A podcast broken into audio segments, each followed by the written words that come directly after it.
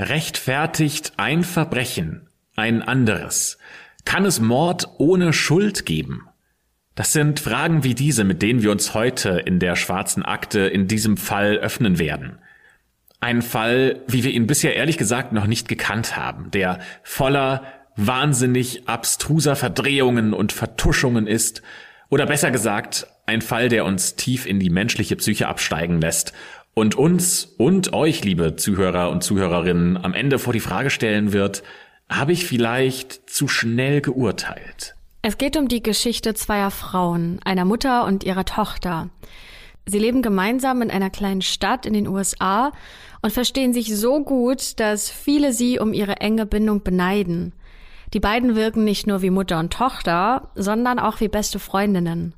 Das Schicksal hat sie nämlich fest zusammengeschweißt, denn Tochter Gypsy ist seit ihrer Geburt schwer krank. Aber niemand ahnt, was hinter den verschlossenen Türen der Familie Blanchard los ist. Niemand ahnt es. Oder niemand will es sehen. Macht euch bereit für einen Fall, der geprägt ist von Liebe und von Hass, von Intrigen und von Manipulation, für ein Gerüst aus Lügen, das am Ende in einem lauten Knall in sich zusammenfallen wird. Und damit willkommen zur schwarzen Akte. Mein Name ist Christopher. Und ich bin Anne, hallo. Und das hier ist ungelogen der Fall, der uns in allen Fällen, die wir bisher gemacht haben, am meisten bewegt und den wir so spannend fanden, dass wir gesagt haben, wir müssen ihn unbedingt mit euch teilen. Wir befinden uns jetzt ganz genau gesagt im Jahr 2008 in Springfield, der drittgrößten Stadt im US-amerikanischen Bundesstaat Missouri. Claudine Blanchett, von allen nur kurz Didi genannt, ist gerade mit ihrer zwölfjährigen Tochter Gypsy Rose hergezogen. Man sieht den beiden auf jeden Fall an, dass sie es nicht immer leicht hatten im Leben, denn Gypsy ist seit ihrer Geburt schon ernsthaft krank und daher ein Pflegefall, der ihrer Mutter viel Zeit und Energie abverlangt. Die beiden mussten außerdem vor dem Hurricane Katrina fliehen, der ihnen ihr Haus und den gesamten Besitz genommen hat, der Umzug ist also ein unfreiwilliger Neuanfang für Mutter und Tochter in Springfield. Die Nachbarschaft dort empfängt Didi und Gypsy mit offenen Armen. Und die beiden schätzen sich unendlich glücklich über diese Hilfsbereitschaft, die die Menschen in Springfield ihnen entgegenbringen. Besonders die liebevolle Art, in der Mutter Didi sich um ihre Tochter kümmert, berührt die Anwohner. Sie verstehen, dass die Frau es nicht leicht hat, weil Gypsy so schwer gesundheitlich beeinträchtigt ist, und sie schenken den beiden schnell einen Platz im Herzen ihrer Gemeinschaft. Soweit Didi sich zurückerinnern kann, hatte Gypsy schon immer gesundheitliche Probleme. Es fing bereits damit an, dass sie ein Frühchen und ihr kleines Herz daher mit seinen Aufgaben noch überfordert war. Und immer wieder setzte Gypsys Atmung aus, sodass die Neugeborene einen Herzmonitor tragen musste, damit die Ärzte notfalls eingreifen konnten. Auf jeden Fall keine leichte Sache für eine besorgte Mutter, das eigene Kind in einem solchen Zustand zu sehen und der eigenen Hilflosigkeit so völlig ausgeliefert zu sein. Was Didi damals natürlich noch nicht geahnt hat, ist, dass diese Herzprobleme nur eine von ganz vielen Krankheiten waren, unter denen ihr kleines Mädchen im Laufe der nächsten Jahre leiden musste. Im Alter von fünf Jahren braucht Gypsy dann sogar einen Rollstuhl, weil sie unter Muskeldystrophie leidet. Das ist eine andere Bezeichnung für Muskelschwund und es sorgt einfach dafür, dass Muskeln nicht mehr funktionieren und dann eben im Laufe der Zeit Gypsy nicht mehr gehen konnte. Für die Fünfjährige war das natürlich ein super schwerer Schlag. Sie hat gerade erst laufen gelernt, gerade auch eine Selbstständigkeit entwickelt und plötzlich ist das alles weg. Und das ist nur der erste Ausschnitt des Krankheitsbildes, mit dem Gypsy leben muss, als sie 2008 mit ihrer Mama in Springfield ankommt. Zu diesem Zeitpunkt kann die zwölfjährige Nahrung nur noch mit Hilfe einer Magensonde aufnehmen. Haare hat sie auch keine mehr und ohne Hilfe ist Gypsy leider kaum überlebensfähig. Doch zum Glück hat sie ja ihre Mama, die sich ganz liebevoll um sie kümmert. Dieser Kontakt zu ihrer Mutter ist äußerst wichtig, weil es der einzige wirkliche soziale Kontakt ist, den sie hat. Denn Gypsy darf sich unter keinen Umständen ein Virus oder sowas einfangen, denn selbst eine kleine Grippe könnte für sie verheerende Folgen haben und ist lebensgefährlich. Das heißt, sie lebt weitgehend isoliert. Mama Didi geht auch lieber kein Risiko ein und sie versucht ihrer Tochter nicht nur eine Mutter zu sein, sondern auch die Freunde zu ersetzen, die Gypsy nicht hat. Keine Frage, dass Didi da auch ihr eigenes Privatleben zurückstellen muss, aber die Liebe zu ihrer Tochter, die überwiegt alles andere und deswegen stehen die beiden diese schwierige Situation gemeinsam durch. Das Schicksal der beiden rührt die Bewohner von Springfield auf jeden Fall so sehr, dass sie Spenden sammeln, um ihnen wenigstens finanziell aus der Notlage zu helfen. Eine Wohlfahrtsorganisation stellt ihnen sogar ein Haus zur Verfügung, in dem sie leben können, und Freiwillige bauen dann eine Rampe zur Eingangstür, damit Gypsy mit ihrem Rollstuhl problemlos rein und wieder rausfahren kann.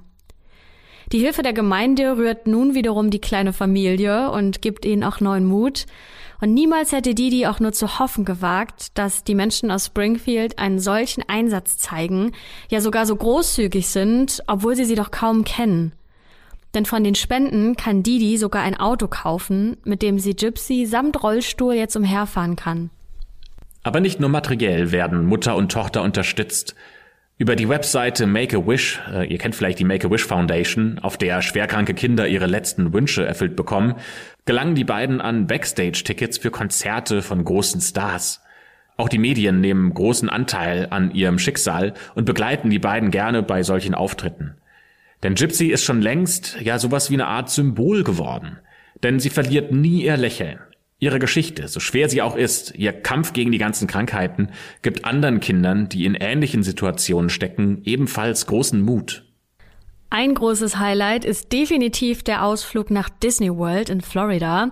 Und das Bild der beiden, wie sie glücklich in die Kamera um die Wette strahlen, findet ihr auch in der Folgenbeschreibung verlinkt. Darauf sieht man Gypsy als Mickey Mouse verkleidet. Sie trägt eine Brille und sieht sehr fröhlich aus. Und säße sie nicht im Rollstuhl, dann könnte man meinen, ein, ja, ein ganz gesundes Kind vor sich zu sehen. Ihre Mutter steht neben ihr, zusammen mit weiteren Disney-Charakteren. Und Didi hat ein, ja, nennen wir es mal markantes Aussehen. Sie hat ein rundes Gesicht, umrandet von braunen Locken. Sie trägt ein blaues Kleid, das nicht verstecken kann, dass sie ein paar Funde zu viel auf den Hüften hat. Und damit bildet sie einen sehr starken Kontrast zu ihrer sehr schlanken Tochter. Und deren Haare sehen so aus, als beginnt sie gerade wieder nachzuwachsen. Und eins ist auf jeden Fall sehr deutlich zu sehen. Die beiden, die sind ein gutes Team. Ja, noch strahlen die beiden für Kameras um die Wette. Die zeigen sich auf Wohltätigkeitsveranstaltungen und sie wollen mit ihrer Geschichte anderen Menschen Kraft geben und sie motivieren. Und überall dort, wo Gypsy hingeht, ist Didi auch natürlich mit dabei. Sie unterstützt sie, sie hilft ihr, wenn es auch nur manchmal mit einem Lächeln ist und einer schützenden Hand auf der Schulter ihrer Tochter, aber natürlich auch in der ganzen Pflege und Betreuung von den Krankheiten, die Gypsy hat. Zwei Jahre nach ihrer Ankunft in Springfield kommt es allerdings zu einem merkwürdigen Vorfall. Es ist mitten in der Nacht und die Nachbarschaft schläft tief und fest. Einer der Anwohner wird jedoch von einem plötzlichen Klingeln aus dem Schlaf gerissen. Jemand ist an seiner Haustür und der Nachbar braucht erstmal einen Moment, bis er sich aus dem Bett geschält und zur Tür gelaufen ist. Und dort an der Tür angekommen, staunt er nicht schlecht. Die mittlerweile 14-jährige Gypsy von nebenan steht nämlich vor ihm und bittet ihn, sie ins Krankenhaus zu fahren. Sie sieht sehr müde aus und er bringt sie dann voller Mitgefühl langsam zurück nach Hause, er denkt sich noch, oh Gott, das arme Mädchen, aber warum kann sie auf einmal stehen? Sie muss doch eigentlich immer im Rollstuhl sitzen. Darüber wundert er sich auf jeden Fall und weckt dann Didi, die sehr dankbar ist für seine Hilfe und ihm erklärt, dass Gypsy von den ganzen Medikamenten sicherlich verwirrt sein muss und dass sie schon kurze Strecken alleine laufen kann, dass das ein großer Lernerfolg wäre, den Gypsy erst vor kurzem gemacht hat, so erzählt es die stolze Mama. Und der Nachbar solle doch bitte diese Umstände entschuldigen. Es äh, würde nicht wieder vorkommen, dass Gypsy nochmal mitten in der Nacht bei ihm klingelt. Das war das erste Anzeichen dafür, dass etwas nicht stimmen könnte. Fünf Jahre später folgt dann der große Knall. Es ist Sonntag, der 14. Juni 2015, mitten in der Nacht. Seit Tagen schon wurde Mama Didi nicht mehr gesehen, deswegen sind die Nachbarn sehr besorgt und sie rufen die Polizei. Und es dauert nicht lange, da hat sich das friedliche Haus der Blanchards in einen Tatort verwandelt. Flatternde Absperrbänder halten die Nachbarn davon ab, das Haus zu betreten. Die Kriminalpolizei ist natürlich schon zur Stelle, ebenso die Spurensicherung und die Gerichtsmedizin. Naja, das übliche Vorgehen halt bei einem Mord. Und Didi, die zu diesem Zeitpunkt 48 Jahre alt ist, liegt reglos auf ihrem Bett ermordet mit Messerstichen, und es sind so viele, dass sie sich auf den ersten Blick nicht zählen lassen. Allerdings fehlt von Gypsy jede Spur. Und alle fragen sich, was ist hier passiert? Und vor allem, wo ist das kranke Mädchen? Die Nachbarn sind total geschockt und auch besorgt und sie hoffen und beten inständig, dass Gypsy nicht zugestoßen ist, weil das arme Mädchen ja schon genug Leid ertragen musste in ihrem Leben. Ihren Rollstuhl finden die Ermittler im Haus, ebenso wie ein Schrank voller Medikamente. Vom obersten bis zum untersten Fach ist dieser mit Döschen, Kapseln, Pillen und Fläschchen gefüllt. Und der Schrank ist ungefähr so groß wie ein Bücherregal, hat fünf Fächer, in denen sich die Medikamente teilweise sogar stapeln. Ja, und jetzt beginnt natürlich die Suche nach Gypsy. Wo ist das Mädchen? Erstmal die gute Nachricht. Die Polizei findet das Mädchen schon nach einem Tag. Aber die Gypsy, die sie auffinden, die ist nicht das kleine, schwerkranke Mädchen, das sie gesucht haben. Ganz im Gegenteil, sie geht mit ihrem Freund spazieren und sie wirkt so gesund, dass sich die Ermittler zunächst erstmal gar nicht sicher sind, ob sie die richtige Person gefunden haben. Doch die Zweifel über ihre Identität sind schnell aus der Welt geräumt. Was jedoch nicht klar ist, warum kann Gypsy laufen und warum kann sie ganz normal essen? Und warum hat sie plötzlich überhaupt einen Freund, wo ihr doch eigentlich soziale Kontakte nicht möglich waren? Woher und seit wann kennen sie sich? Die Polizei macht sich sofort daran, die Geschichte der Blanchards näher zu untersuchen. Und dabei decken sie ein unglaubliches Netz aus Lügen auf. Macht euch bereit für die wahre Geschichte hinter diesem Mutter-Tochter-Gespann, denn diese Geschichte, die hat es wirklich, da versprechen wir nicht zu viel, in sich. Denn jetzt kommt der große Kracher, das, was vielleicht niemand vermutet hat. Alle Krankheiten, alles, unter dem Gypsy seit ihrer Geburt leidet. Angefangen vom Herzfehler, über den Muskelschwund bis hin zu Probleme bei der Aufnahme von Nahrung, nur mal ein paar von etlichen Krankheiten zu nennen, alles davon hat Mutter Didi nur erfunden. In Wahrheit ist Gypsy nämlich ein kerngesundes Mädchen. Oder anders gesagt, sie wäre es wahrscheinlich, wenn ihre eigene Mutter sie nicht durch die Behandlung mit diesen ganzen Medikamenten, die die Polizei im Schrank gefunden hat, und diesen ganzen gefakten Krankheiten und Problemen tatsächlich krank gemacht hätte. Ja, wir können das auch gar nicht wirklich glauben, dass es sowas gibt überhaupt, dass das jemand macht. Und dieses Phänomen hat aber tatsächlich auch einen Namen. Denn wir sprechen hierbei vom Münchhausen-Stellvertreter-Syndrom, das auch Münchhausen bei Proxy-Syndrom genannt wird. Es handelt sich dabei tatsächlich auch um eine psychische Krankheit und vielleicht habt ihr schon einmal von dem klassischen Münchhausen-Syndrom gehört, bei dem eine Person körperliche oder psychiatrische Krankheitssymptome vortäuscht, beziehungsweise diese absichtlich hervorruft, um dann unter anderem Aufmerksamkeit und Mitleid zu bekommen. Bei dieser Stellvertreter-Variante macht die betroffene Person das aber nicht bei sich selbst, sondern bei Menschen, die ihr nahestehen.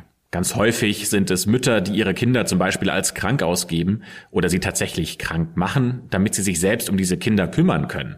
Es geht halt darum, dieses Gefühl, gebraucht zu werden und unverzichtbar zu sein, zu bekommen.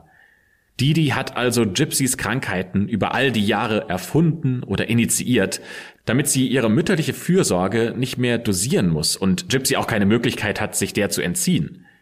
Das macht sie nicht, weil sie böse und gemein ist, sondern aus einer Art innerem Zwang heraus. Das ist krankhafte Liebe. Aber die große Frage ist, gilt das als Argument für Didi? Ist sie psychisch krank? Und wenn ja, kann man sie dann für ihre Taten tatsächlich verantwortlich machen?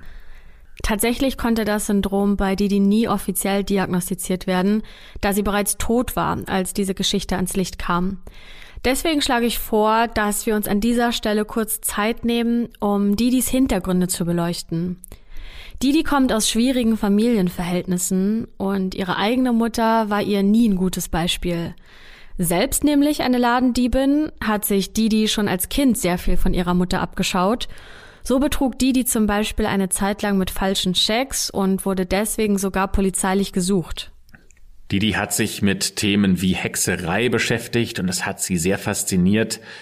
Und vielleicht aus ihrer Historie könnte man sich das so erklären, dass sie sich im Laufe der Zeit eine eigene Welt aufgebaut hat, auch äh, ausgehend von dem, was sie von ihrer Mutter gelernt hat, wo sie sich ihr eigenes System von Recht und Unrecht aufgebaut hat. Wenn was nicht so gelaufen ist, wie die, die sich das vorgestellt hat, dann hat sie die Menschen in ihrem Umfeld dafür bezahlen lassen.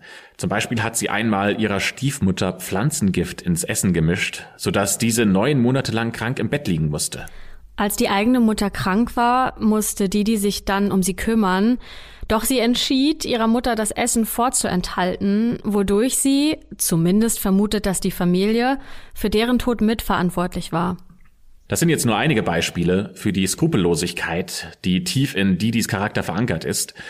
Ihr Neffe sagt, er konnte sie noch nie leiden und für ihn ist seine Tante ein durch und durch böser Mensch, das gibt er auch gerne vor Medien zu und äh, gibt da Interviews darüber. Die interessieren sich ja eh für die Geschichte von Gypsy und äh, nach dem Mord natürlich noch viel mehr. Und der Neffe nutzt das gerne, um auch Aufmerksamkeit auf sich selbst zu lenken. Wir haben also einen Mord und ein mögliches, sehr starkes Motiv, das sofort die eine Person als Täterin in Frage kommen lässt, nämlich Gypsy. Doch wie soll das durch die Medikamente körperlich geschwächte Mädchen diese enorme Kraft aufbringen und vor allem den eisernen Willen, Didi, also ihre eigene Mutter, zu erstechen? Ihr erinnert euch vielleicht, dass ihre Mutter sehr beliebt bei den Nachbarn und in der Gemeinde war und es wurden ja zahlreiche Stiche in ihrem Körper gefunden. Das muss also eine wahnsinnige Kraftanstrengung gewesen sein. Und außerdem stellt sich die Frage, wer so eine grausame Tat begeht, der darf zwischendurch nicht ins Zweifeln kommen. Doch Gypsy, so schlimm das Zusammenleben mit Didi auch gewesen sein muss, hängt ja auch sehr an ihrer Mutter. Sie ist ja letztendlich ihr wichtigster und auch weitgehend einziger menschlicher Kontakt. Bisher haben wir euch nur einen kleinen Einblick in Gypsys Krankenakte gegeben, was daran liegt, dass sich diese Krankenakte jetzt ganz anders liest, wenn man weiß, dass all diese Krankheiten nur aus Didis Vorstellung stammen. Was wir schon bereits besprochen haben, war die Magensonde, die Gypsy operativ eingesetzt wurde.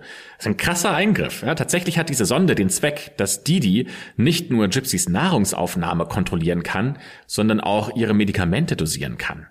Dadurch, dass nämlich diese Sonde direkt in den Magen führt, merkt Gypsy nicht mal, was die Mutter ihr einflößt.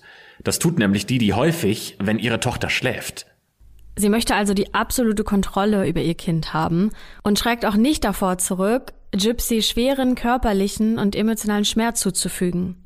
Nicht nur, dass sie ihrer Tochter die sozialen Kontakte verwehrt, seit der zweiten Klasse hat Didi ihre Tochter nämlich zu Hause unterrichtet und auch dort durfte sie nie mit anderen Kindern spielen. Als Vorwand dafür nannte sie, und ihr erinnert euch vielleicht, das zu hohe Ansteckungsrisiko für ihre Tochter. Didi lässt Gypsy sogar glauben, dass sie todkrank sei. Sie erklärt dem Mädchen nämlich, dass sie unter Leukämie leidet und rasiert ihr daher die Haare ab. Ihre Begründung dafür? Die würden dir ja sowieso ausfallen. Dann machen wir es doch lieber ordentlich. Und das muss man sich echt mal vorstellen. Also da fehlen mir jetzt auch die oder uns die Worte. Also wie absolut kaltherzig ist denn bitte das Verhalten der Mutter?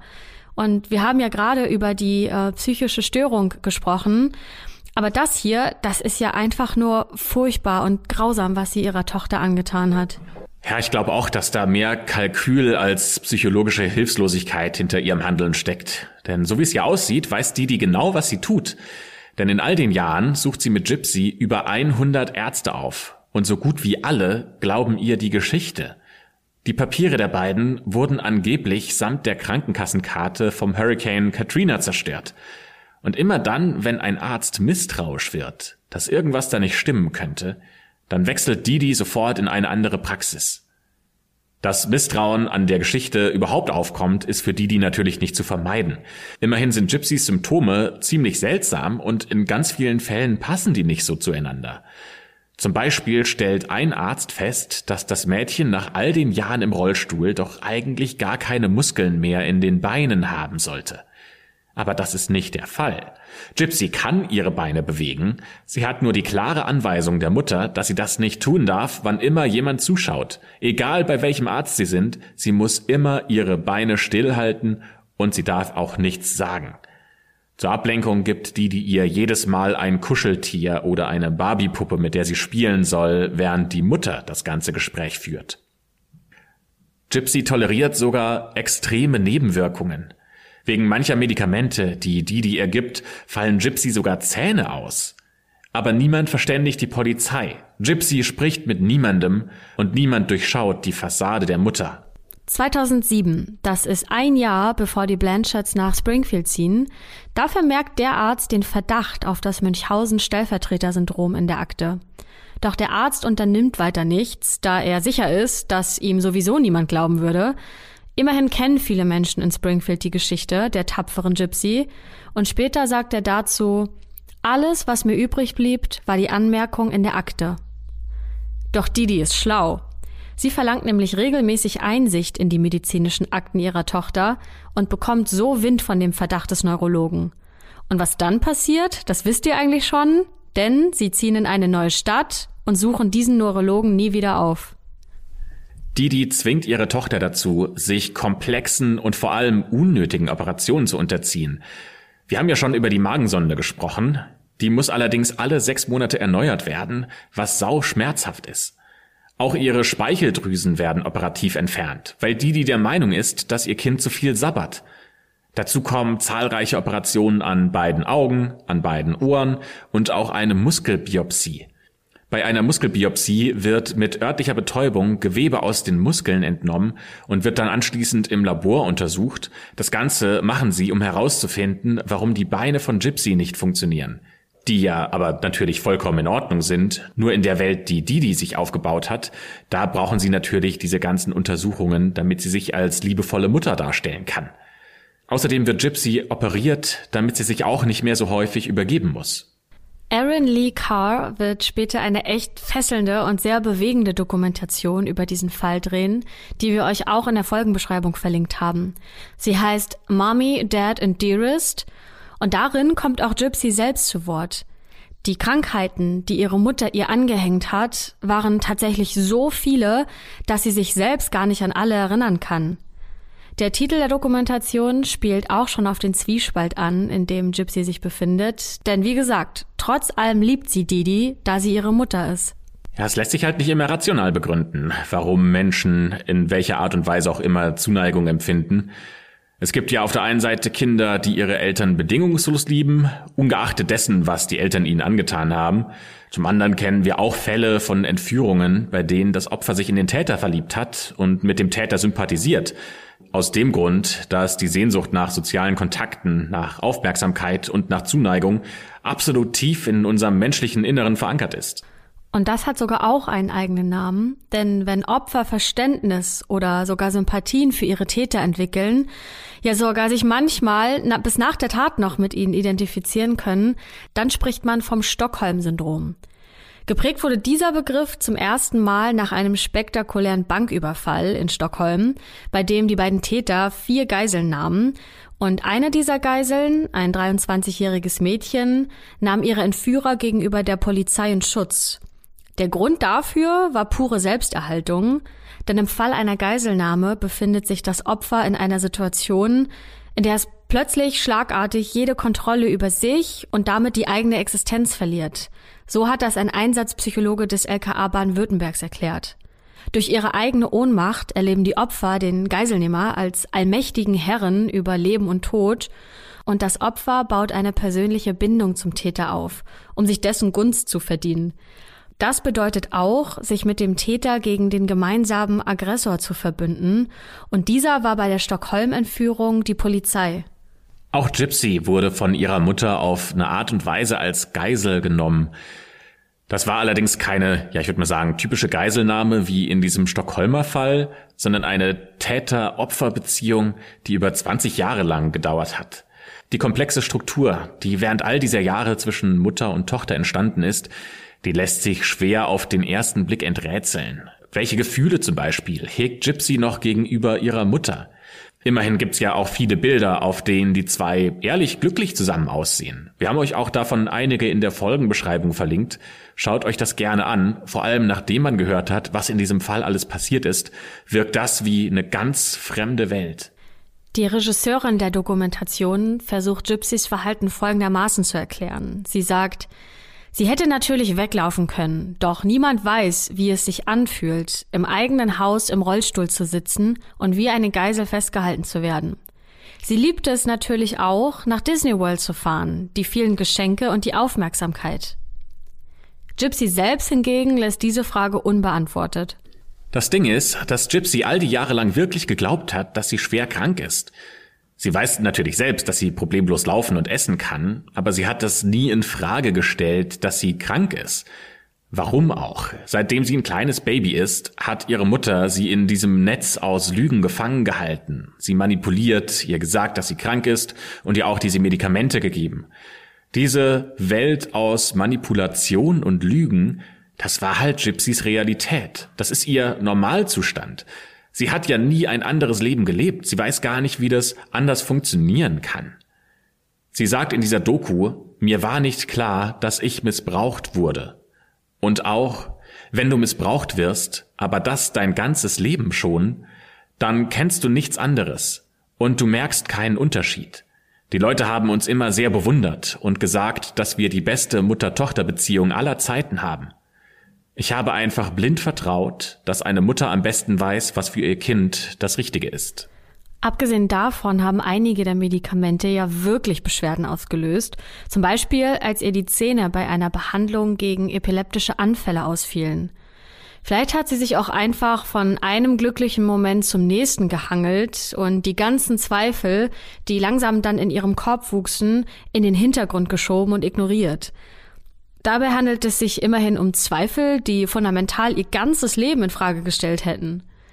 Ihr kennt das vielleicht auch selbst, dass manche Gedanken ja ein bisschen Zeit brauchen, bis sie reifen. Also erst will ich mir das selbst nicht so ganz eingestehen und dann bin ich irgendwann doch so weit, dass ich einen Gedanken klar im Kopf formulieren kann. Und dann irgendwann kann man ihn auch laut aussprechen. Das ist manchmal einfach ein langer Prozess. Ich habe sofort daran gedacht, genauso habe ich mich gefühlt, als ich in meinem Job war und äh, eine Option hatte, ein Team zu führen und dann aber gemerkt habe, das ist für mich gar nichts, was ich gerne machen möchte. Ja, bei mir genauso. Ähm, bei mir hat es auch eine sehr lange Zeit gebraucht, bis ich mich äh, entschieden habe, einen Job zu verlassen. Also exakt dasselbe. Ähm, ne? Und genau wie ich das auch gerade ja gesagt habe, ne, man hat vielleicht so, so, einen, so einen ganz kleinen Gedanken äh, im Hinterkopf, aber bis der dann hervortritt und einmal laut ausgesprochen werden kann, äh, können da in meinem Fall sogar auch ein paar Monate dazwischen liegen. Ne? Das Problem bei ähm, diesem Fall, über den wir gerade sprechen, äh, zwischen Didi und Gypsy, ist ja auch, dass äh, die Hilfsbereitschaft und die Freundlichkeit der Menschen, Didi ja quasi bestärkt hat. Tatsächlich profitiert sie ja sogar finanziell davon, denn äh, ohne die Spenden hätte sie sich nie so tolle Sachen leisten können, wie zum Beispiel diesen Ausflug nach Disney World. Didi weiß also, dass äh, diese Hilfsbereitschaft sich auszahlt und sie nutzt das systematisch aus. Sie zeigt sich mit Gypsy immer wieder vor Kameras. Dabei hat sie meistens eine Hand auf ihrer Schulter oder sie hält die Hand ihrer Tochter. Wenn Gypsy dann irgendwas sagt, was äh, vielleicht nicht ganz so clever war und was dieses Lügennetz äh, in sich zusammenfallen lässt, dann drückt Didi ihre Hand und dann weiß das Kind direkt Bescheid. Das ist wie ein Käfig, körperlich und mental, in dem Didi ihre Tochter gefangen hält. Und damit Gypsy auch nicht vergisst, wer hier das Sagen hat, scheut Didi auch vor keinen, ja sagen wir mal, erzieherischen Maßnahmen zurück. Sie fesselt Gypsy zum Beispiel an ihr eigenes Bett, einmal sogar zwei Wochen lang und schlägt sie dann mit einem Kleiderbügel. Gypsy wehrt sich nicht, nie. Sie schlägt nie zurück. Didi lässt sich sogar von einem Anwalt schriftlich bestätigen, dass Gypsy mental zurückgeblieben ist. Das Mädchen weiß also, wenn sie zur Polizei geht oder zu irgendjemandem anderen und versucht, sich Hilfe zu holen, dann wird ihr niemand glauben. Und während für Didi alles so super nach Plan läuft und die Blanchards so angesehen sind, erfindet sie immer wieder und weiter neue Krankheiten. Und dabei ist sie auf grausame Art und Weise sogar kreativ, wenn man das in diesem Zusammenhang sagen kann. Denn ein Chromosomdefekt und schweres Asthma gehören auch noch auf die Liste von Gypsys angeblichen Krankheiten. Wir müssen uns also wirklich fragen, inwiefern lassen sich Didis Taten auf eine psychische Krankheit zurückführen und inwiefern auf ihr Kalkül? Und die Frage auch an euch, glaubt ihr, dass Gypsy selbst ihre eigene Mutter ermordet haben könnte? Werbung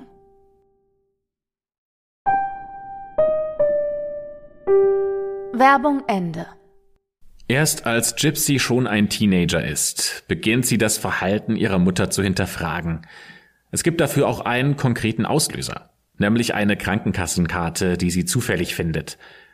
Auf dieser Karte steht, dass Gypsy 1991 geboren wurde und nicht, wie ihre Mutter ihr mal gesagt hat, vier Jahre später, also 1995. Das heißt, als sie 2010 dann als Reaktion auf diesen Fund an die Tür des Nachbarn klopft, Da ist sie nicht 14, sondern 19. Später zeigt sich, dass Didi im Laufe der Jahre verschiedene Geburtsdaten für ihre Tochter genutzt hat.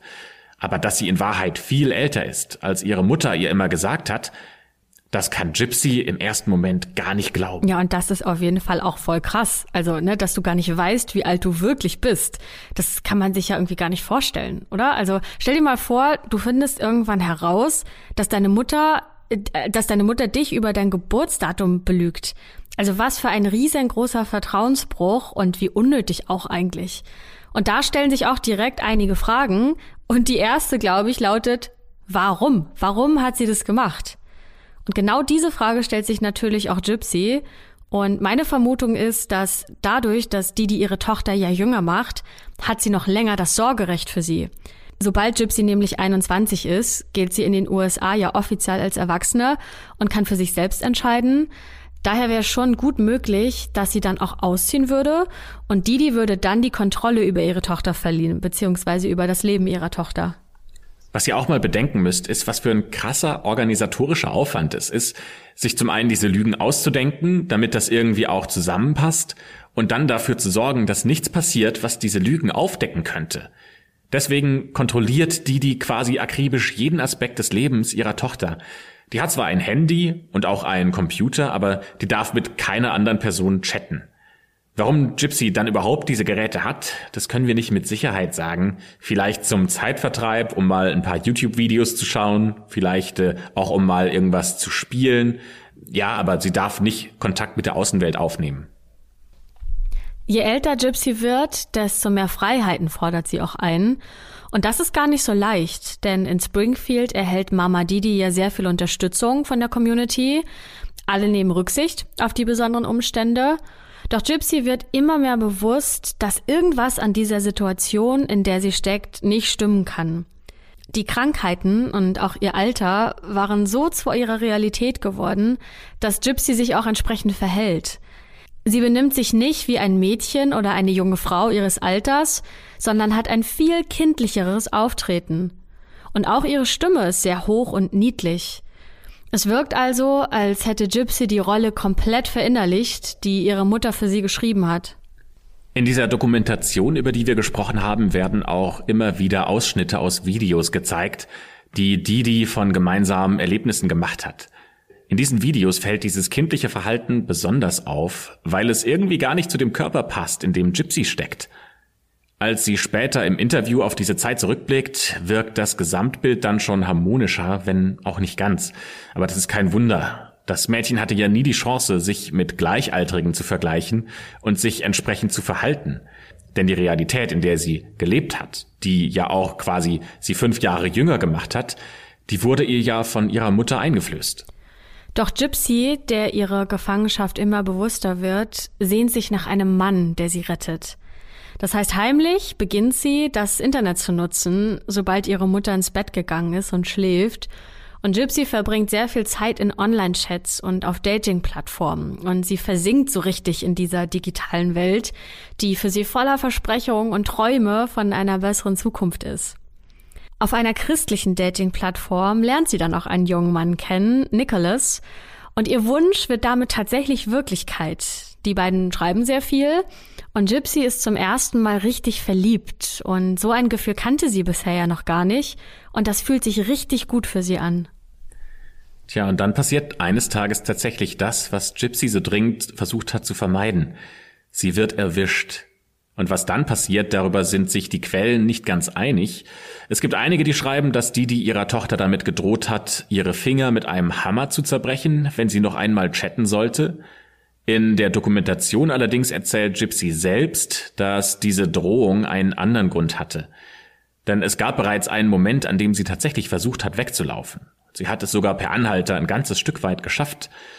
Aber keine vier Stunden später wurde sie von Didi gefunden und deswegen kam diese Drohung mit dem Ich zerbrech dir deine Finger mit einem Hammer, weil Didi daraufhin so sauer war, dass Gypsy ausgebüxt ist, dass sie erstmal äh, den Computer und das Handy mit dem Hammer zertrümmert hat und die Finger als Drohung ausgesprochen hat.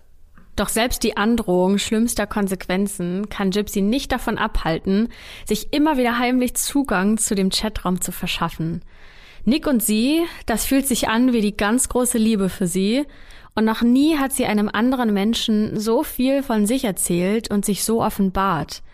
Sie schickt ihm sogar Fotos und sie genießt es richtig, sich ihm zu zeigen, sich als Frau zu entdecken und nicht als dieses kranke, kleine, schwache Mädchen. Nick nimmt Gypsy mit in seine Welt. Er zeigt ihr, was ihn interessiert, und das ist Sadomaso. Gypsy ist da erstmal gar nicht so begeistert von, aber nach einigem Zuspruch und auch Aufmunterung geht sie darauf ein. Sie sagt später in der Dokumentation, ich habe gelernt, dass die Rolle der Frau eine unterwürfige ist und die des Mannes dominant. Ja, und hier zeigt sich eigentlich das Problem, das äh, Gypsy schon häufiger hatte, dass sie nämlich gar keine Vergleichswerte hat. Ich meine, sie ist äh, noch nie zuvor in Kontakt mit Sexualität gekommen. Und deswegen nimmt sie einfach das an, was sie kriegen kann. Sie will halt einfach Erfahrungen machen und sie will gesehen werden. Sie will gewollt werden. Das ist ihr Wunsch. Aber da sie halt keine Referenzwerte hat, was normal ist und was nicht, akzeptiert sie halt das, was Nick ihr vorgibt. In einem privaten Account auf Facebook teilen die beiden dann auch ihre Gedanken und Nick nimmt sie mit in seine Fantasiewelt. All das lässt sich später nämlich nachher rekonstruieren. Eines Tages schreibt jedoch eine Ex-Freundin von Nick Gypsy eine Nachricht und warnt sie davor, dass Nick ein schlechter Mensch sei, ein verlorener Mensch in einer Welt voller BDSM. Und Gypsy glaubt ihr nicht, denn sie ist davon überzeugt, dass diese Ex-Freundin einfach nur eifersüchtig ist und deswegen solche gemeinen Dinge schreibt. Heute ist Gypsy schlauer. Was sie damals noch nicht wusste, Nick hat keine weiße Weste. Der wurde zum Beispiel mit 23 Jahren festgenommen, als er neun Stunden lang in einer McDonalds-Filiale Pornofilme angeschaut hat und dabei in der Öffentlichkeit masturbiert hat. Während der Festnahme hat dann die Polizei auch ein Messer sichergestellt. Außerdem war er bereits wegen der Störung des öffentlichen Friedens, was übrigens fast in allen Bundesstaaten der USA ein Straftatbestand ist, und dem versteckten Tragen einer Waffe verurteilt worden. In den USA dürfen Menschen zwar laut Verfassung eine Waffe besitzen, in vielen Staaten ist es allerdings illegal, diese ohne Sondergenehmigung bei sich zu führen. Aber trotz allem, das Problem bleibt immer das gleiche. Gypsy hat keine Chance zu erkennen, dass mit Nick und dieser ganzen Situation irgendwas nicht stimmt. Die beiden suchen jetzt auf jeden Fall nach einem Ort, an dem sie sich heimlich treffen können. Doch der Zeitpunkt muss auf jeden Fall schlau gewählt sein, denn sollte Didi von ihnen erfahren, wären die Konsequenzen nicht auszumalen. Und tatsächlich ergibt sich dann eine Gelegenheit. Gypsy und Didi planen nämlich einen gemeinsamen Kinobesuch. Sie wollen sich den Disney-Film Cinderella ansehen, denn Gypsy liebt Disney-Filme. Denn in diese kann sie sich richtig schön hineinträumen. Und die Geschichte von Cinderella bestätigt ihr eigenes Gefühl, endlich ihren Helden getroffen zu haben. Endlich jemand, der sie rettet, ebenso wie der Prinz Cinderella aus den Fängen der bösen Stiefmutter befreit. Deswegen hacken Gypsy und Nick einen Plan aus. Gypsy besorgt sich eine weitere Kinokarte und schickt die Nick per Post. Ihre Idee ist folgende. Nick soll vor dem Kino auftauchen und so tun, als wäre er ein Fremder. Denn Gypsy weiß, dass Didi die ganze Zeit sehr aufmerksam zuschauen wird, wenn sich Gypsy in der Öffentlichkeit mit jemandem unterhält. Deswegen müssen die beiden so tun, als ob die sich noch nie vorher gesehen haben. Ja, und dann kommt tatsächlich der Tag, an dem sie im Kino stehen. Und vom ersten Moment an kann Didi Nick nicht leiden. Am liebsten würde sie ihrer Tochter bestimmt dieses Gespräch mit dem fremden Kerl verbieten, aber vielleicht, man weiß nicht genau, warum sie da ähm, nicht drauf eingegangen ist, ähm, will sie einfach so einen öffentlichen Schein wahren und zumindest äh, ja dieses Gespräch zwischen den beiden erlauben. Denn wenn sie ihrer Tochter vor Nick den Mund verbieten würde, dann würde sie sich ja als äh, übermäßig kontrollierende Mutter outen. Und dann macht sie das lieber heimlich, äh, vielleicht mit diesem Händedruck, was wir vorher schon angesprochen haben. Für Didi ist die ganze Situation total komisch. Die fragt sich, welcher Typ sich denn alleine so einen Kinderfilm anschaut. Und für Gypsy ist dieses Treffen allerdings ein wahr gewordener Traum. Nick kommt dafür extra aus einem kleinen Dorf in Wisconsin. Der muss für dieses Treffen acht Stunden mit dem Bus fahren. In diesem Augenblick ist Gypsy einfach nur total aufgeregt und nervös, denn Nick kennenzulernen und gleichzeitig zu vertuschen, dass sie sich eigentlich schon kennen, ja sogar verliebt und ein Paar sind, das fällt ihr auf jeden Fall schwer. Sie müsste ihrer Mutter schließlich erklären, woher sie sich kennen, und das möchte sie natürlich vermeiden. Doch die Erinnerung an die zwei Wochen, die sie mal ans Bett gefesselt war, oder an die Drohung mit den Fingern, die lassen sie vorsichtig sein. Und noch bevor der Film beginnt, geht Gypsy auf die Toilette, allein. Ihre Mutter ist da vermutlich schon im Kinosaal, das wissen wir aber nicht genau. Fakt ist jedenfalls, dass Gypsy es geschafft hat, Nick in der Männertoilette zu treffen. Die beiden sind zum ersten Mal unter sich, ganz allein, und es kommt auch sofort zum Geschlechtsverkehr zwischen den beiden. Denn jahrelang hat Gypsy ihre eigene Sexualität unterdrücken müssen, weswegen es ihr schwer fällt, sich jetzt zu kontrollieren. Ansonsten verläuft dieses Kinodate ohne weitere Zwischenfälle. Gypsy und Nick schaffen es erfolgreich, ihre Bekanntschaft zu verheimlichen. Auch nach dem Treffen läuft ihr Kontakt ganz normal weiter über die Chatplattform. Gypsy fühlt sich Nick immer näher. Sie vertraut ihm immer mehr und deswegen überlegt sie nicht lange, als Nick ihr eines Abends schreibt, er würde alles tun, um sie zu beschützen. Und sie schreibt zurück, alles? Ja, sagt er. Egal vor wem? Und er wiederholt es nochmal. Ja. Dann hakt Gypsy nach. Sogar meine Mutter? Und Nick sagt zum dritten Mal Ja. Ja, ein Plan entsteht und formt sich, denn für Gypsy ist Didi schon lange nicht mehr die liebende Mutter, die sie früher einmal war. Sie jagt ihr sogar richtig Angst ein, erzählt sie später in der Doku, denn da sagt sie, ich fühlte mich, als gäbe es keine Hoffnung. Ich habe immer wieder gedacht, bitte, lieber Gott, hol mich irgendwie hier raus. Wann genau Gypsy und Nick den Mordplan schmieden, ist dann unklar. Eigentlich war das auch immer der Plan B, der war halt so da im Hinterkopf, aber so wirklich aktiv hat sie nie darüber nachgedacht, ihre Mutter zu töten. Das war nur so eine Option von vielen, aber irgendwie ist dann aus dieser einen Option doch Realität geworden. Am Abend des 14. Juni 2015 lässt Gypsy Nick dann ins Haus. Sie versteckt den Schlüssel in einem Handschuh, den sie vor der Haustür liegen lässt und kaum ist Nick drin, überreicht sie ihm das Messer und Klebeband. Es ist das zweite Mal, dass sie sich live sehen. Nach dem Kinodate gab es nämlich keine weiteren Gelegenheiten für ein weiteres Treffen. Und Gypsy selbst versteckt sich im Badezimmer, während Nick zu ihrer schlafenden Mutter ins Zimmer schleicht. Kurz zuvor hat sich Gypsy noch ihre Nägel, ihre Fingernägel pink lackiert. Während der Tat bleibt Gypsy die ganze Zeit im Bad. Die Erinnerung daran treibt sie heute zu Tränen. Wie sie sich vorgegaukelt hat, es wäre alles in Ordnung. Sie kann nämlich vom Bad aus die Schreie ihrer Mutter hören, obwohl sie sich selbst wie ein Fötus zusammengerollt hat und sich die Ohren zuhält. Sie hört, wie Didi immer wieder nach Hilfe ruft und auch den Namen ihrer Tochter schreit. Aus dem Schlafzimmer dringen dann noch ganz andere Geräusche, aber Gypsy kann nicht identifizieren, was das sein soll. Es ist so, als würde sich ihr Körper nicht bewegen und die Geräusche aus dem Schlafzimmer klingen nicht wie in einem Horrorfilm, sondern eher wie ein erschrockener Schrei. Horrorfilme zu schauen lässt sich nämlich aushalten, sagt Gypsy, und sie erzählt später, dass zu hören, wie jemand im wahren Leben umgebracht wird, absolut furchterregend ist, dass einem davon übel wird und alles, was man denken kann, ist, wie viel Angst man eigentlich gerade hat. Zu diesem Zeitpunkt will sie ihrer Mutter sogar helfen, aber sie hat Angst davor aufzustehen. Die beiden hatten erst einige Stunden davor einen Streit, den sie nicht klären konnten, bevor Didi dann zu Bett gegangen ist. Die letzten Worte, die die Mutter zu ihrer Tochter gesagt hat, sind Don't hurt me. Also tu mir nicht weh. Das scheint fast so, als ob die Mutter irgendwie geahnt hat, dass was Schlimmes auf sie zukommt.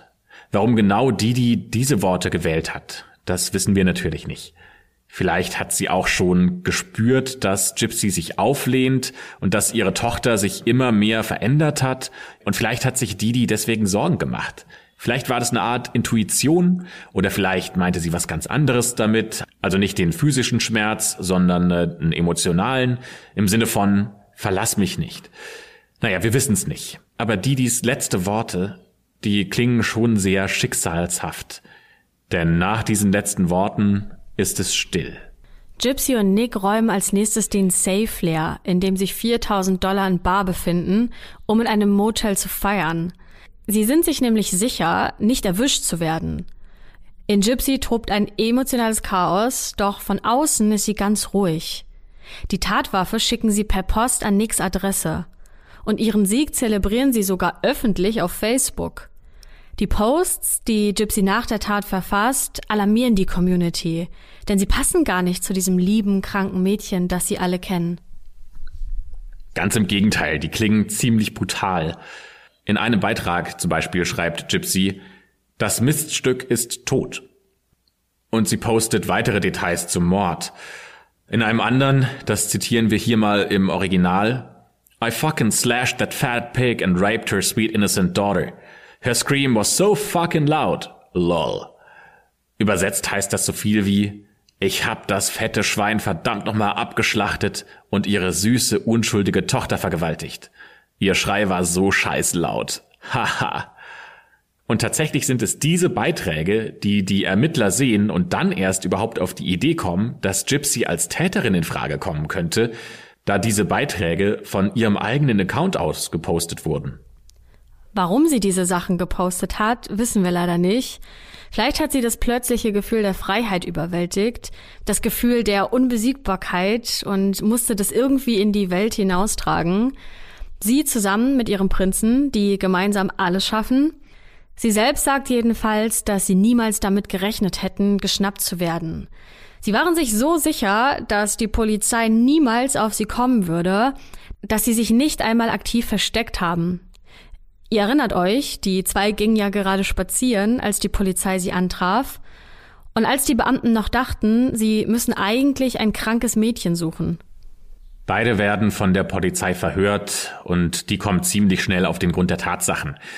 Es gibt einige Szenen in der Dokumentation, in der Gypsy zusammengekauert auf einem Sofa sitzt, während eine Polizistin ihr Fragen zu der Tat und zu den Hintergründen stellt. Das Mädchen ist in diesen Szenen extrem verwirrt und geschockt. Die will es gar nicht wahrhaben, dass ihre Mutter nicht mehr lebt und sie beteuert immer wieder, sie nicht ermordet zu haben. Gypsy gesteht schließlich irgendwann, den Mord geplant zu haben, auch wenn ein Teil von ihr das gar nicht wollte. Ihre Kooperation mit der Polizei ist auch der Grund, warum Gypsy mit einer relativ niedrigen Haftstrafe davonkommt, nämlich mit zehn Jahren Gefängnis. Das Urteil lautet Beihilfe zum Mord. Das heißt, dass sie jetzt gerade im Gefängnis sitzt und frühestens 2024 auf Bewährung hoffen kann. Und dann ist Gypsy 32 Jahre alt. Vor allem erscheint diese Strafe sehr niedrig im Vergleich zu dem, was am Anfang des Prozesses auf dem Tisch lag. Und da hieß es nämlich, äh, wir wollen die Todesstrafe von Seiten der Staatsanwaltschaft. Doch die Justiz erkennt nicht nur ihr Geständnis an, sondern auch die besonderen Umstände dieser Tat, denn Gypsy ist ja nicht nur eine Täterin, sondern sie ist eigentlich in dieser ganzen Geschichte selbst ein Opfer. Wenn Gypsy also mit Anfang 30 aus der Haft entlassen wird, dann ist sie ja immer noch jung genug, um sich ein neues eigenes Leben aufzubauen.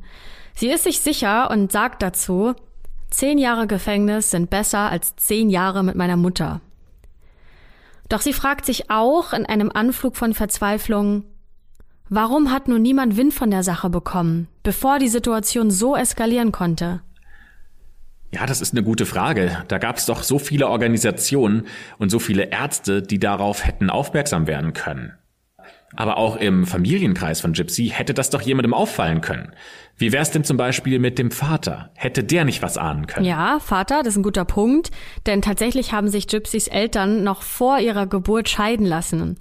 Beide waren da noch sehr jung, als sie sich kennenlernten und haben dann in erster Linie nur geheiratet, weil Didi schwanger wurde.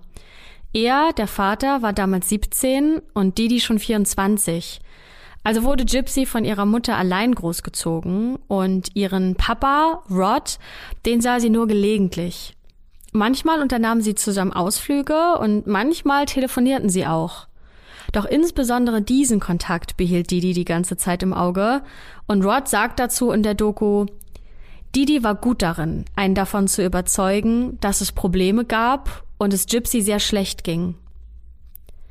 Didi hat Rod zu verstehen gegeben, dass Gypsy nicht lang leben wird, höchstens bis zum Teenageralter, und seine Tochter jetzt so zu sehen, so gesund, das war für ihn auf jeden Fall auch ein richtig heftiger Schlag. Und es hat ihn auch richtig geärgert, denn ähm, er reagiert in, im Originalton dazu mit It pisses me off.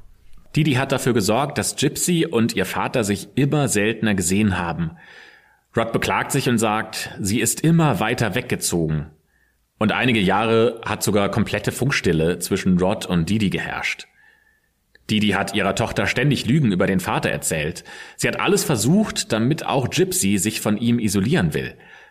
Einmal haben sich die drei in einem McDonald's getroffen und die kleine Gypsy hat die ganze Zeit gezittert, weil sie so Angst hatte. Was genau Didi ihr erzählt hat, das weiß Rod nicht, aber zumindest hat es gewirkt. An Gypsys 18. Geburtstag wollte Rod seiner Tochter auch am Telefon gratulieren und Didi verbot ihm jedoch, ihr zu verraten, dass sie eigentlich schon 18 ist. Das Kind sei mental so weit zurückgeblieben, dass es mit dieser Information nicht klarkäme, so hat es Didi erklärt, und es sei besser für Gypsy, wenn sie denkt, dass sie eigentlich erst einige Jahre jünger ist. Und Rod, der keine Möglichkeit hatte, hinter die Kulissen zu blicken, der glaubte ihr das. Und ich finde, da darf man jetzt den Vater nicht so schnell verurteilen und sagen, der hätte das eigentlich wissen müssen. Weil man darf ja nicht unterschätzen, dass die, die es ja geschafft hat, jeden Menschen in ihrem Umfeld zu täuschen. Inklusive Gypsy. Ja, also sie war eine Meisterin der Manipulation. Und deswegen macht Gypsy ihrem Papa auch keinen Vorwurf. Sie weiß, dass er im Dunkeln gelassen wurde und Rod kann, so wirkt es auch in der Dokumentation, die Tat seiner Tochter nachvollziehen. Er sagt, ein Kind tötet seine Mutter nicht ohne Grund. Und er sagt auch, dass er ganz klar Didi als Ursprung allen Übels und ja aller, aller Gewalttaten, die da begangen wurden, sieht. Es gibt aber eine Sache, die Gypsy heute noch wirklich sehr bereut. Und das ist, dass sie ihren Vater nie um Hilfe gebeten hat, als sie gemerkt hat, dass das Gerüst um sie herum einbricht. Er hätte sie sicher zu sich geholt und sie hätte dann bei ihm leben können und es gibt auch eine Szene in der Doku, in dem Rod und Gypsy genau über diese Themen sprechen. Und das ist eine sehr emotionale Szene und auch das letzte Mal, dass sich die beiden sehen, bevor Gypsy dann ihre Haftstrafe antreten muss.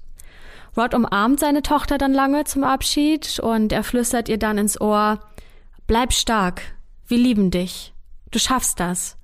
Und wenn du rauskommst, dann fangen wir von vorn an, bauen uns eine ganz neue Vater-Tochter-Beziehung auf.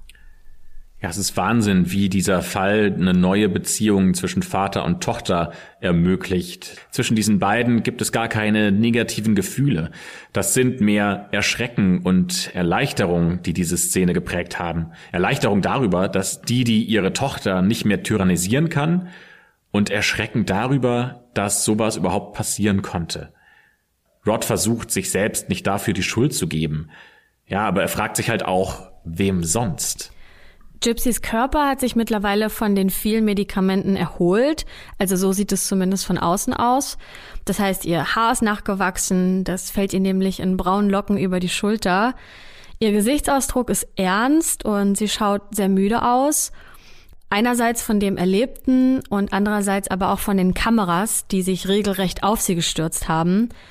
Was aber in Gypsy selbst vorgeht, in ihrem Innersten und ob sie langfristige gesundheitliche Schäden davontragen wird, das wissen wir leider nicht. Wir wissen nur das, was Gypsy mit der Öffentlichkeit geteilt hat. Und in dieser Dokumentation sagt sie, dass es, ja, dass es gut tut, endlich die Wahrheit auszusprechen. Endlich keine Lügen mehr in ihrem Leben. Und sie sagt, in Disney-Filmen ist alles ein Märchen. Aber das Leben ist kein Märchen. Das musste ich auf die harte Tour lernen. Sie erzählt auch, dass es Momente gibt, in denen sie noch immer wütend auf ihre Mutter ist. Momente, in denen sie sich fragt, wie jemand sowas seinem eigenen Kind antun kann. Und dann gibt es doch Momente, in denen ihr ihre Mutter leid tut, in denen sie versteht, dass Didi einfach verzweifelt nach Liebe gesucht hat. Aber nichtsdestotrotz bleibt bei all diesen Gedanken immer ein Gefühl zurück. Gypsy sagt, ich liebe und vermisse sie, auch nach all dem, was passiert ist weil sie meine Mutter war. Bei dem Interview für diese Dokumentation trägt Gypsy Handschellen. Als sie in dem Interview ihre Mutter beschreiben soll, findet sie dann schnell eine Antwort. Sie sagt, einzigartig. Vielleicht etwas zu beschützend. Ja, und dann wäre da ja immer noch Nick. Der wurde im November 2018 zu einer lebenslangen Haftstrafe verurteilt. Und seine Anwälte hatten zuvor vergeblich noch versucht, ein mildes Strafmaß für den Mitte 20-Jährigen zu verhandeln. Und als Grund dafür nannten sie, dass Nick, so stellte es zumindest ein Psychologe in einem Gutachten fest, autistische Züge aufweise und zudem einen verminderten IQ habe. Nick habe ein ungefähres mentales Alter von 15 bis 16 Jahren, sagt er. Außerdem ist Nick überzeugt davon, dass in ihm zahlreiche Persönlichkeiten wohnen, obwohl ihm diese multiple Persönlichkeitsstörung nie offiziell diagnostiziert wurde. Gypsy wusste übrigens davon, Nick hat ihr alles davon erzählt und dass er auch gerne all seinen Persönlichkeiten eine Freundin verschaffen würde und sich, um eben das zu ermöglichen, sich auch fiktive Frauen ausgedacht hat. Nick sei also, so das Argument der Anwälte, überhaupt nicht in der Lage, einen Mord vorsätzlich zu begehen. Und Vorsatz ist ja ein wichtiger Bestandteil einer Mordanklage. Doch dieses Argument wird nicht von allen Psychologen unterstützt, die im Laufe dieses Prozesses gehört werden. Nicks Intention war klar und er machte daraus auch keinen Hehl. Und während der Vernehmung sagt er, ich hätte niemanden töten können, wenn Gypsy mich nicht gefragt hätte. Ich habe es nur für sie getan. Das ist so eine heftige Geschichte, in der es übrigens nicht nur diese Doku gibt, sondern auch einen Spielfilm und eine Serie, die wir euch empfehlen können, die heißt The Act. Da sieht man Gypsys Lebensweg auf eine sehr bewegende Art und Weise. Ihr könnt euch das auf dem Streaming-Portal Hoodoo anschauen. Und äh, wenn ihr den Link dazu finden wollt, den haben wir natürlich in die Folgenbeschreibung gepackt. Ja, was denkt ihr darüber? Also haltet ihr Gypsy für schuldig oder selbst für ein Opfer? Es gibt auch eine Petition, ähm, die genau aus diesem Grund ihre Freilassung fordert, denn die meint, dass Gypsy schon genug bestraft wurde ähm, in ihrem Leben. Und das ist eine wirklich sehr schwierige Frage, denn ja, also Gypsy wusste sehr wohl, was sie tat, als sie sich dazu entschlossen hat, ihre Mutter aus dem Weg zu räumen. Doch sie hat, wie sie selbst sagt, keinen anderen Ausweg mehr gesehen. Ja, und das ist auf der einen Seite die rechtliche Frage, also die Frage, ob das fair ist, dass äh, Gypsy dafür ins Gefängnis muss. Auf der anderen Seite ist natürlich die Frage, wie sieht das moralisch aus? Wie ist das mit äh, Didi? Wie schwer wiegt es für euch, dass sie wahrscheinlich, auch wenn das nie offiziell diagnostiziert wurde, psychisch schwer krank war? Trifft sie dadurch trotzdem Schuld in dem, was sie getan hat? Oder ist das trotzdem eine Form von Kalkül und das hat sie bewusst getan? Wie bewertet ihr das? Außerdem, wie bewertet ihr Rod, Gypsys Vater? Hat der auch einen Teil der Schuld? Hätte der das sehen müssen? Hätte der irgendwas mitkriegen müssen? Hätte der misstrauisch werden müssen? Lasst uns das gerne wissen und äh, teilt uns bitte mit, was ihr darüber denkt. All diese Fragen, die du gerade gestellt hast und diese Denkanstöße, die lassen sich auch in den beiden Fragen zusammenfassen, die wir zu Beginn der Folge gestellt haben, nämlich rechtfertigt ein Verbrechen ein anderes und die zweite Frage, kann es Mord ohne Schuld geben? Also was sind eure Meinungen dazu? Was, ja, was denkt ihr darüber? Ähm, lasst uns eure Theorien und Gedanken doch gern ähm, zukommen. Da sind wir sehr gespannt zu erfahren, ähm, ja, was, was, was so in euren Köpfen vorging, während ihr der Geschichte von Gypsy und Didi zugehört habt. Und ähm, ich fand es besonders bezeichnend, sich die Bilder dazu anzuschauen von Gypsy und von Didi, ähm, weil man ein Mutter-Tochter-Gespann sieht, das total glücklich ausschaut. Die haben beide ein fettes Grinsen im Gesicht und sie sehen wirklich total harmonisch aus, ähm, als hätten sie die beste Mutter-Tochter-Beziehung, die es gibt. Und wenn man aber ja sich nochmal das eben Gehörte ähm, vor Augen ruft, dann ist das ein so heftiger Gegensatz, dass man da auf jeden Fall ja sofort eine Gänsehaut bekommt. Und ähm, vielleicht an der Stelle auch nochmal Danke an meine Freundin Marina, denn die hat mir von dem Fall erzählt. Und ich war auch sofort drin in der Geschichte, die sie mir erzählt hat, ähm, dass ich dann zu Christopher gesagt habe, wir müssen den Fall in der schwarzen Akte behandeln. Ähm, genau. Wir sind gespannt, ob euch dieser Fall genauso bewegt wie uns. Und in der Natur des Podcasts ist es äh, nun so, dass er irgendwann endet. Und wir sind tatsächlich auch am Ende dieser Folge angekommen. Wir wollen euch aber nicht alleine lassen mit euren Gedanken und euren Gefühlen zu diesem Fall. Also tretet gerne in Kontakt mit uns, ähm, sei es über Instagram, Facebook oder über YouTube oder auch in den Kommentaren bei Apple Podcast. Ihr findet alle Links dazu in der Folgenbeschreibung und sagen an dieser Stelle wir schließen die schwarze Akte für heute. Vielen Dank fürs Zuhören. Wir freuen uns auf eure Kommentare, auf eure Diskussion und natürlich dann auch, wenn ihr nächsten Dienstag wieder einschaltet, wenn es heißt, willkommen bei einem neuen Fall in der schwarzen Akte.